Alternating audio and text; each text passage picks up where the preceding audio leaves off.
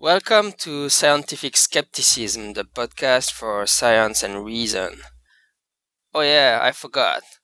This podcast is in French, so let's enter the French speaking zone right now.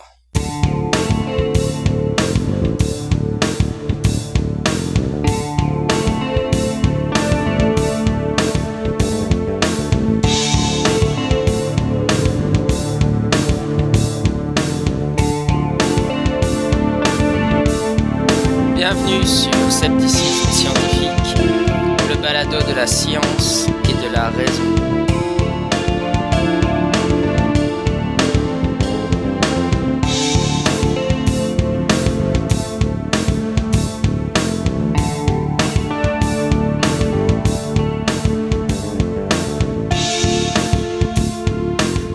Épisode 7 Scepticisme ou zététique? En France, la zététique de Henri Brock est particulièrement connue. Elle est plus connue en tout cas que le terme scepticisme. Et donc dans cet épisode, je vais discuter de la question est-ce que le scepticisme est la même chose que la zététique? Est-ce que c'est différent? Et s'il y a des différences, quelles sont-elles?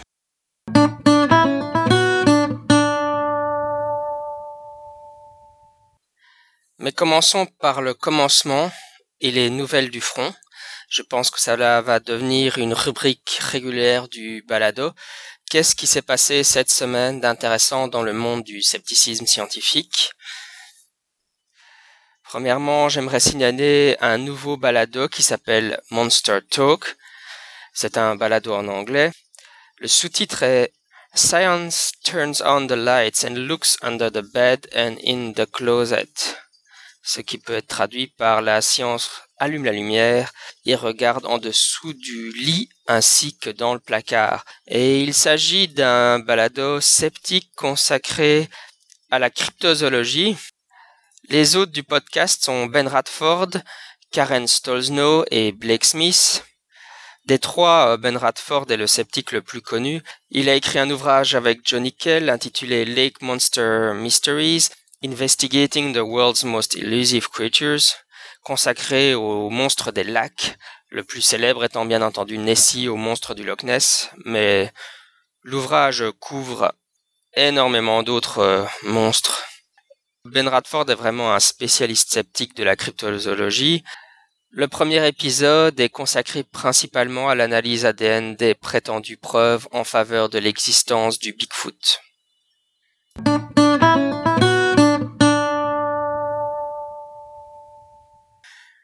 Rudy, sur le blog Conspiracy Watch, observatoire du conspirationnisme et des théories du complot, a écrit un excellent billet intitulé Pierre Lagrange, les soucoupes volantes et la théorie du complot, où il analyse les positions euh, défendues par Pierre Lagrange dans son article publié récemment dans le monde diplomatique et qui lui s'intitule OVNI et théorie du complot.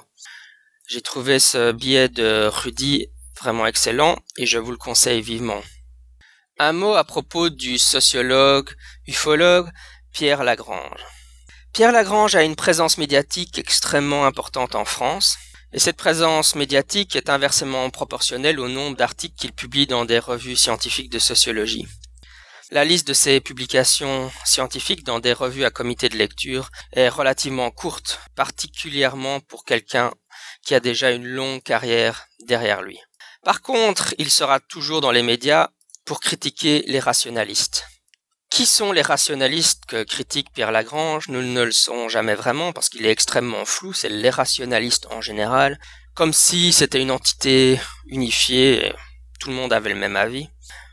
Est-ce qu'il parle de l'union rationaliste? Est-ce qu'il parle des zététiciens Est-ce qu'il parle des sceptiques? Est-ce qu'il parle des sceptiques à la Michael Shermer Est-ce qu'il parle des sceptiques à la James Randi? Il met tout le monde dans, un même paquet, c'est les rationalistes. Et les rationalistes ont tort. C'est le message qu'il nous donne. En ce qui concerne le phénomène ovni, il défend une approche dite irréductionniste. Vous trouverez dans les notes de l'émission le lien vers son article reprendre à zéro pour une sociologie irréductionniste des ovnis, qu'il a publié en 2000 dans la revue Inforespace, la publication de l'organisation ufologique SOBEPS, organisation qui n'existe plus aujourd'hui. L'approche réductionniste, qui est l'approche sceptique, consiste à appliquer la méthodologie suivante. Lorsqu'on reçoit un témoignage d'observation d'OVNI, on cherche à identifier le stimulus prosaïque qui peut expliquer cette observation. Est-ce que le témoin a vu Vénus, la Lune, un nuage lenticulaire, une rentrée atmosphérique, des lanternes chinoises, etc. Il y a de très nombreux stimuli qui peuvent générer une observation d'OVNI. La méthodologie est donc on reçoit le témoignage d'observation et on cherche qu'est-ce qui prosaïquement peut l'expliquer sans faire appel à des visiteurs extraterrestres de notre planète. Pierre Lagrange est contre cette approche et il considère qu'il faut plutôt adopter une approche irréductionniste, c'est-à-dire une approche qui considère qu'il est possible qu'il y ait de l'extraordinaire dans le phénomène ovni, et donc qu'il n'est pas toujours bon de chercher à expliquer toutes les observations d'ovni. À l'inverse, les sceptiques défendront la position suivante. Tant qu'il n'y a pas de preuves tangibles de visite extraterrestre de la Terre, c'est-à-dire par exemple de l'ADN extraterrestre, un spécimen d'un extraterrestre mort ou vif ou de la technologie extraterrestre qui soit clairement une technologie non humaine et cet ADN, cet échantillon de technologie ou organique doit évidemment être examinable par l'ensemble de la communauté scientifique et présenter des caractéristiques tout à fait étrangères à d'autres mondes. Si ce cas se présente, alors oui, à ce moment-là, il serait légitime d'examiner les observations d'OVNI d'une manière irréductionniste, parce qu'on aurait de bonnes raisons de penser qu'il est plausible qu'il y ait des visites extraterrestres de notre planète. Mais en attendant, tant qu'il n'y a absolument aucune preuve tangible de visite extraterrestre de la planète, l'approche scientifique légitime est l'approche réductionniste, n'en déplaise à Pierre Lagrange. Jusqu'à preuve du contraire, la méthodologie valide scientifiquement consiste à prendre les observations d'OVNI et à chercher à les expliquer prosaïquement. C'est ce que font les sceptiques. Alors la question maintenant, c'est est-ce que Pierre Lagrange est un tenant de l'hypothèse extraterrestre? Je crois principalement que Pierre Lagrange est trop fin pour affirmer trop clairement ses positions. De toute façon, c'est difficile à dire, mais euh, ma réponse à cette question est la suivante. C'est comme Pince-Mi et Pince-Moi sont dans un bateau. Dans le débat autour du phénomène ovni, il y a deux positions, la position sceptique et la position tenant. Si sceptique et tenant sont dans un bateau, sceptique tombe à l'eau, qui reste? Je pense que nous avons là la réponse quant au positionnement réel de Pierre Lagrange. Il ne peut tout simplement pas dépenser autant d'énergie à critiquer les rationalistes ou les sceptiques et ne pas, dans le fond, croire dans l'hypothèse extraterrestre, au moins un minimum.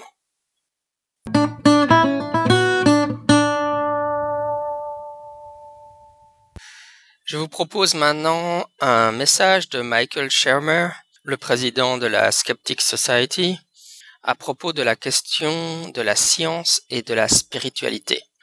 C'est en anglais et cela dure environ deux minutes.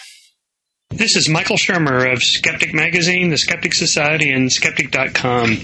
Today I wanted to address the issue of science and spirituality. It seems to be that a lot of people think that somehow science takes away from spirituality and thus it's a challenge to religion.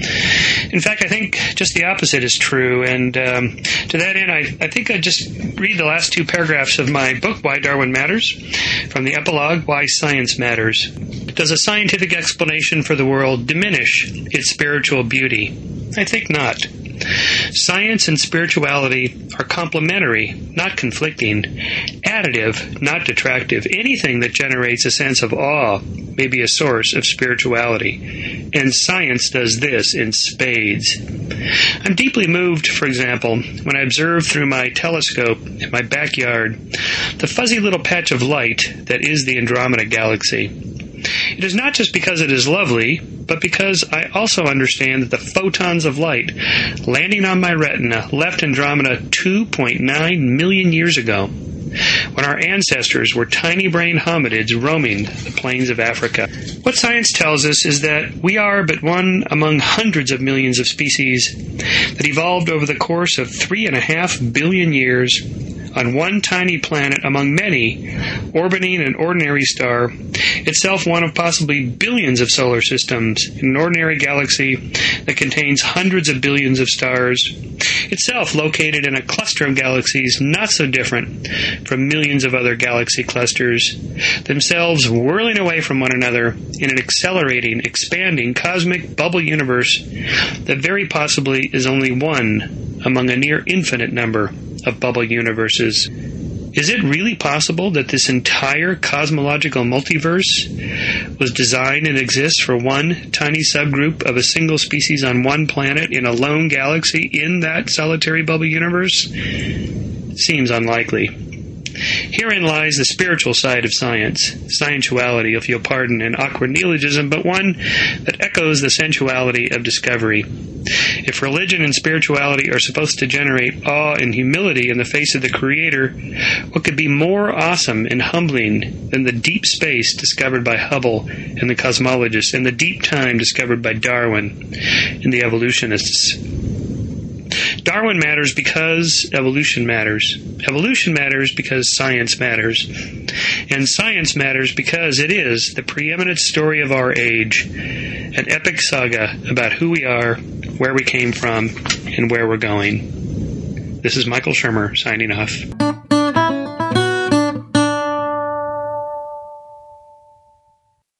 Est-ce que scepticisme scientifique est synonyme de zététique La réponse courte est oui, le scepticisme scientifique et la zététique sont la même chose. Maintenant, passons à la réponse longue. Historiquement, la première organisation sceptique fut le Comité belge pour l'investigation scientifique des phénomènes réputés paranormaux, dit Comité para. Celle-ci fut fondée juste après la Seconde Guerre mondiale en 1948. À cette époque, de nombreux voyants, sourciers et autres astrologues prétendaient pouvoir retrouver des personnes disparues sur le champ de bataille. Le comité se constitua face à ce constat pour critiquer ces personnes qui profitaient de la détresse des familles.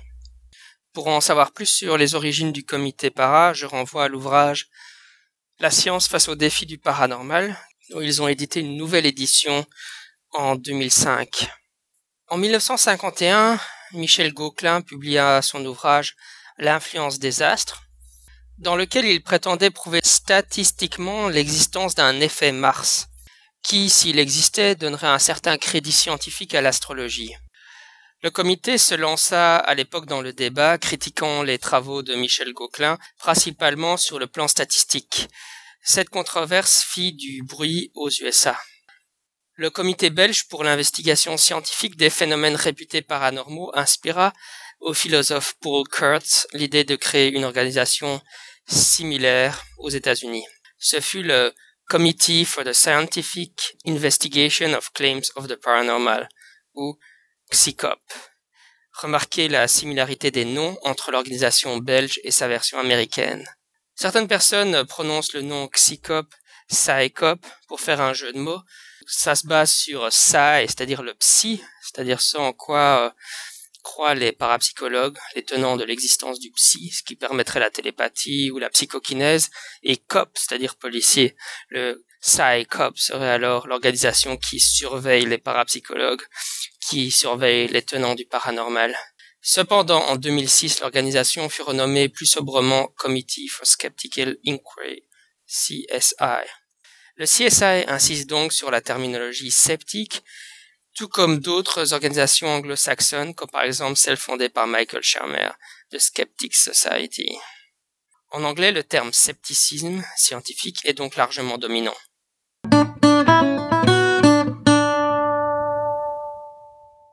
Marcelo Truzzi fut le premier éditeur de la revue du CSI, nommé à l'époque The Zetetic. Après un an, il quitta l'organisation, après un vote de non-confiance par le conseil d'administration. En 1978, deux ans après sa création, la revue fut renommée Skeptical Inquirer par l'organisation, au volume 2, numéro 2, printemps-été 1978. Le vote de non-confiance provient du fait que Marcelo Truzzi voulait introduire dans la revue des articles en faveur de l'existence du paranormal. La position du CSI fut alors qu'il y avait déjà assez de publications faisant la promotion de la réalité du paranormal et que Skeptical Inquirer devait se focaliser sur des articles critiques. Marcelo Truzzi fut donc celui qui introduisit le terme de zététique dans le débat sur la réalité des phénomènes fortéens, mais aux USA rapidement le terme sceptique scientifique fut préféré, étant beaucoup moins ésotérique. En effet, tout le monde comprend la phrase je suis sceptique de X ou Y. La situation est fort différente dans le monde francophone. Après avoir connu son heure de gloire avec sa critique de l'effet Mars de Michel Coquelin, le comité belge pour l'investigation scientifique des phénomènes réputés paranormaux, Périclita. Le comité para existe toujours, mais aujourd'hui une toute petite organisation comparée à ses consoeurs américaines.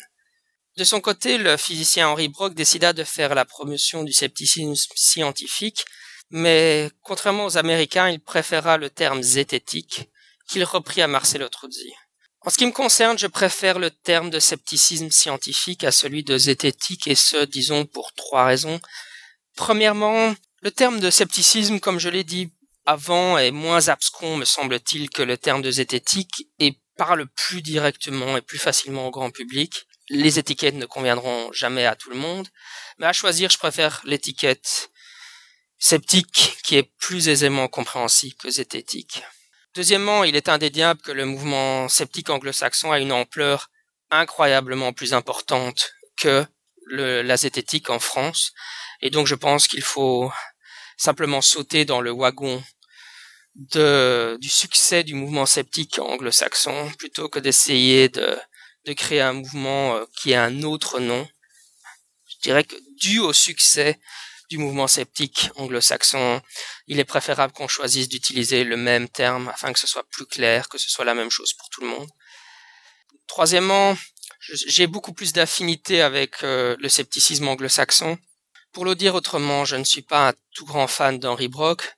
Il a eu le mérite certain de publier dans les années 80 et au début des années 90 des ouvrages sceptiques en France, alors que le paysage éditorial ne présentait absolument rien du même genre. Et dans, dans un vide, dans un désert, euh, il valait mieux avoir les ouvrages d'Henri Brock que rien du tout. Et donc il a eu clairement ce mérite-là. Par contre, je pense que le défaut est qu'il a écrit des livres de vulgarisation qui visaient un public très large, mais en simplifiant à mon goût beaucoup trop euh, les débats et je m'imagine bien que si j'étais par exemple un étudiant universitaire et que je lis du Henri Brock et puis qu'après je me lance dans la littérature parapsychologique avec des auteurs comme Dean Radin ou Rupert Sheldrake. Je ne suis pas certain que j'ai vraiment été bien préparé à aborder euh, cette littérature de manière critique. Il aurait fallu avoir, en plus des ouvrages de Brock, euh, des, articles de fond euh, qui s'adressent plus à un public universitaire, comme il existe dans le monde anglo-saxon, par exemple, les ouvrages de Ray Hyman. enfin bon, ça c'est l'exemple de la parapsychologie, mais je pense que n'avoir que de la vulgarisation vraiment qui simplifie trop, euh, à mon sens, les débats peut jouer contre nous. On rend la tâche trop facile à des gens comme Bertrand Meust après ou Pierre Lagrange dont je parlais plus tôt, qui euh, disent oh vous voyez les zététiciens, euh, ils disent des choses tellement simplistes. Non, à certains moments, je pense qu'il faut y aller et publier des articles scientifiques, des essais et des ouvrages bien étayés, bien argumentés. Et c'est ce qui a un peu manqué euh, à la zététique à la française. C'est bien évidemment euh, mon opinion personnelle et vous êtes tout à fait en droit de pas penser la même chose.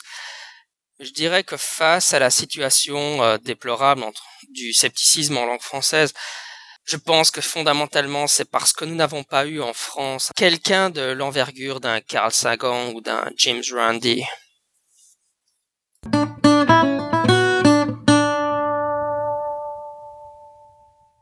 J'aimerais mentionner la tendance actuelle de certains tenants à se qualifier de sceptiques.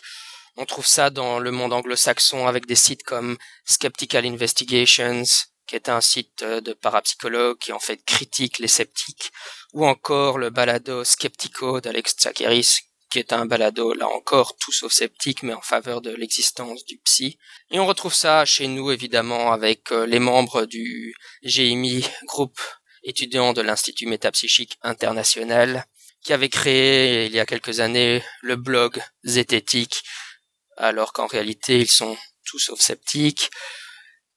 Ou encore euh, Jérôme Beau, qui est un ufologue qui écrit euh, sur le site euh, RR0. Je voudrais juste citer le genre de choses qu'on peut lire sous la plume de Jérôme Beau et qui illustre parfaitement bien cette tendance. Par exemple, il nous dit à son propos, il parle de lier à la troisième personne quand il se présente, je cite, Beau définit son approche de l'ufologie comme sceptique, au sens originel du terme, celui de Truzzi, considérant le rationalisme comme un dogme tout aussi condamnable que les croyances qui lui sont opposées. Il n'a à ce jour pas d'hypothèse privilégiée prétendant expliquer le phénomène ovni, mais s'efforce de toutes les explorer. Fin de citation. À chaque fois j'ai envie d'expliquer à Jérôme, enfin j'ai tenté de lui expliquer en vain que le terme sceptique ne veut pas dire doute, c'est une idée qui flotte dans la culture ambiante, mais Scepticisme vient du grec pour investigation, enquête, pas pour doute. Le scepticisme, c'est pas une position postmoderne euh, où on refuse de prendre position. Non, le scepticisme scientifique, c'est la méthode scientifique associée à l'esprit critique. Mais bon, même en ayant tenté de lui expliquer la chose, il n'a toujours pas changé cette affirmation sur son site. Et puis une deuxième citation, toujours de Jérôme Beau pour la route, à propos de l'ouvrage de Bertrand Meuse, Science-fiction et soucoupe volante, pour rappel, Bertrand Meuse défend l'hypothèse extraterrestre au second degré, c'est-à-dire qu'il pense que le phénomène ovni peut s'expliquer par un savant mélange d'hypothèses extraterrestres et de phénomènes paranormaux. Jérôme Beau nous dit à propos de cet ouvrage, je cite, Je me souviens en avoir eu l'image a priori d'un livre sceptique, entre guillemets, réduisant la question à des témoignages générés par la culture. Puis de l'avoir lu, en fait dévoré, avec la satisfaction de découvrir un point de vue réellement nouveau, non réductionniste et vertigineux. Comme vous pouvez le constater, le scepticisme revu et corrigé à la sauce Jérôme Beau, c'est en fait l'approche irréductionniste et profondément postmoderne de Pierre Lagrange. Hello, Richard Saunders from Sydney, Australia.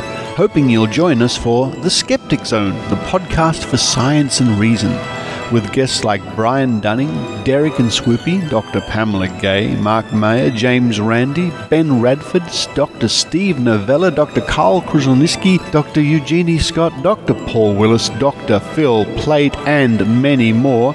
You're guaranteed a good listen. The Skeptic Zone at www.skepticzone.tv. Nous voici arrivés à la fin de cet épisode. Il y aura encore beaucoup de choses à dire sur la situation du scepticisme et de la zététique en France, mais nous aurons bien entendu l'occasion d'y revenir régulièrement. Deux choses avant de véritablement clôturer.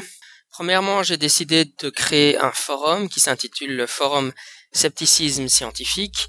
Si vous êtes un auditeur de ce podcast, si vous êtes un sceptique ou un zététicien, et que vous avez envie de discuter des sujets que nous abordons, n'hésitez pas à vous y inscrire. Le lien se trouvera sur le blog du balado. Deuxièmement, Michael Britt sur le balado de Psych Files, qui est un excellent balado consacré à la psychologie, a parlé de scepticisme scientifique dans son épisode numéro 100. Il a mentionné qu'il écoutait le balado et donc c'est agréable de constater qu'il y a même des Américains qui font l'effort d'écouter un balado dans la langue de Molière. Voilà, c'était Jean-Michel Abrassa. Si vous voulez plus d'informations sceptiques, n'hésitez pas à aller sur le blog du même nom, le blog Scepticisme Scientifique, à me suivre sur Twitter ou à trouver la fanpage du balado sur Facebook. D'ici là, à la semaine prochaine, sceptiquement vôtre.